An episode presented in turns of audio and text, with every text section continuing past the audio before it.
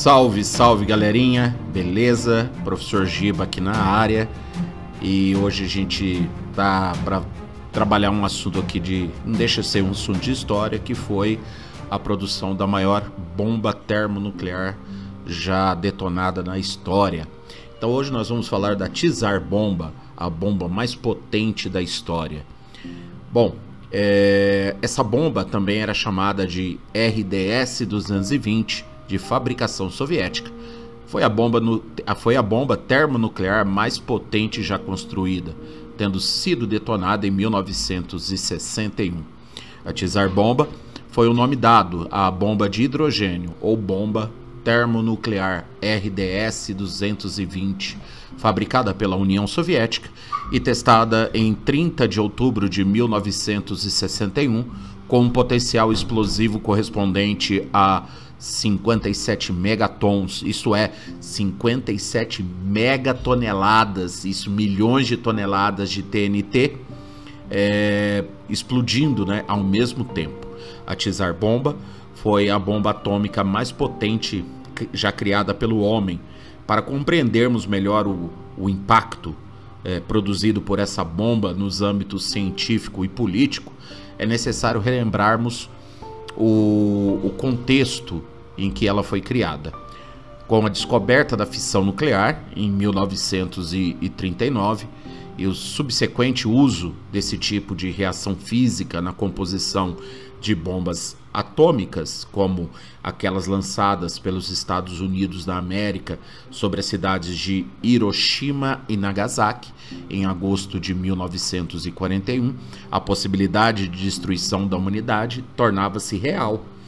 Com é, o fim da guerra, as duas superpotências que emergiram no conflito, que são os Estados Unidos da América e a União das Repúblicas Socialistas Soviéticas passaram a investir maciçamente na produção do armamento nuclear, bem como em pesquisas que possibilitassem um aumento da potência desses artefatos.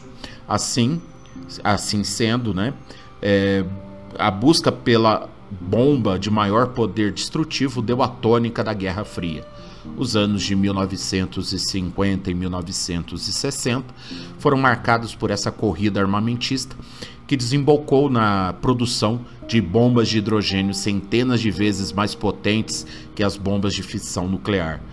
É, a primeira bomba de hidrogênio construída foi a Mike, de fabricação americana. Mike foi testada no dia 1 de novembro de 1952 localizado ali na, na, na região das Ilhas Marshall. Seu poder explosivo foi de 10 megatons de potência, o equivalente a cerca de 700 bombas de fissão de urânio, com a, como aquela lançada sobre a cidade de Hiroshima. Dois anos depois, os Estados Unidos da América construíram outra bomba de hidrogênio, batizada de Castle Bravo essa bomba foi detonada no dia 1 de março de 1954 no atol de Bikini, no Oceano Pacífico, e chegou à potência de 15 megatons. Em 1955, aos 22 dias do mês de novembro, os soviéticos fizeram o teste com a sua primeira bomba de hidrogênio, a RDS-37, de 1,6 megatons de potência o grupo de cientistas e militares que deram início ao programa de bombas termonucleares da União Soviética foi liderado pelo físico Andrei, Sa Andrei Sakharov. Foi esse grupo que ficou responsável pela realização da ordem do líder soviético Nikita Khrushchev, que queria uma bomba de 100 megatons de potência. No entanto, uma bomba de tal magnitude teria uma série de entraves, a começar pelo peso da cápsula que a conteria. Além disso, o risco de sua detonação era imenso, de modo que os projetistas liderados por Sakharov tiveram que reduzir a sua potência de 100 para 50 megatons. Em 30 de outubro de 1961, o modelo mais potente de bomba de hidrogênio foi testado no arquipélago de Nova Zembla, no Ártico. A potência da explosão foi superior ao esperado, atingindo 57 megatons. O nome oficial do modelo da bomba era RDS-37. Pesava 27 toneladas, tinha um diâmetro de 2 metros e, e, e altura de 8 metros.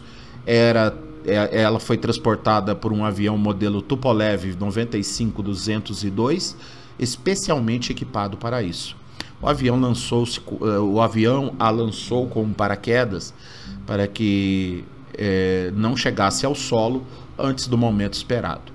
A explosão gerou um raio de 35 quilômetros de destruição, o suficiente para destruir instantaneamente uma metrópole como São Paulo, Paris.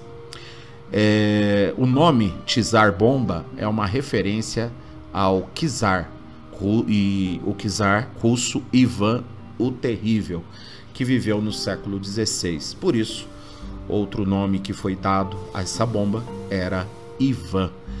Muito bem, espero ter contribuído aí com algumas informações pertinentes, importantes e interessantes. Voltaremos em breve com outro podcast. Um grande abraço, beijo no coração e tudo de bom. Tchau, tchau.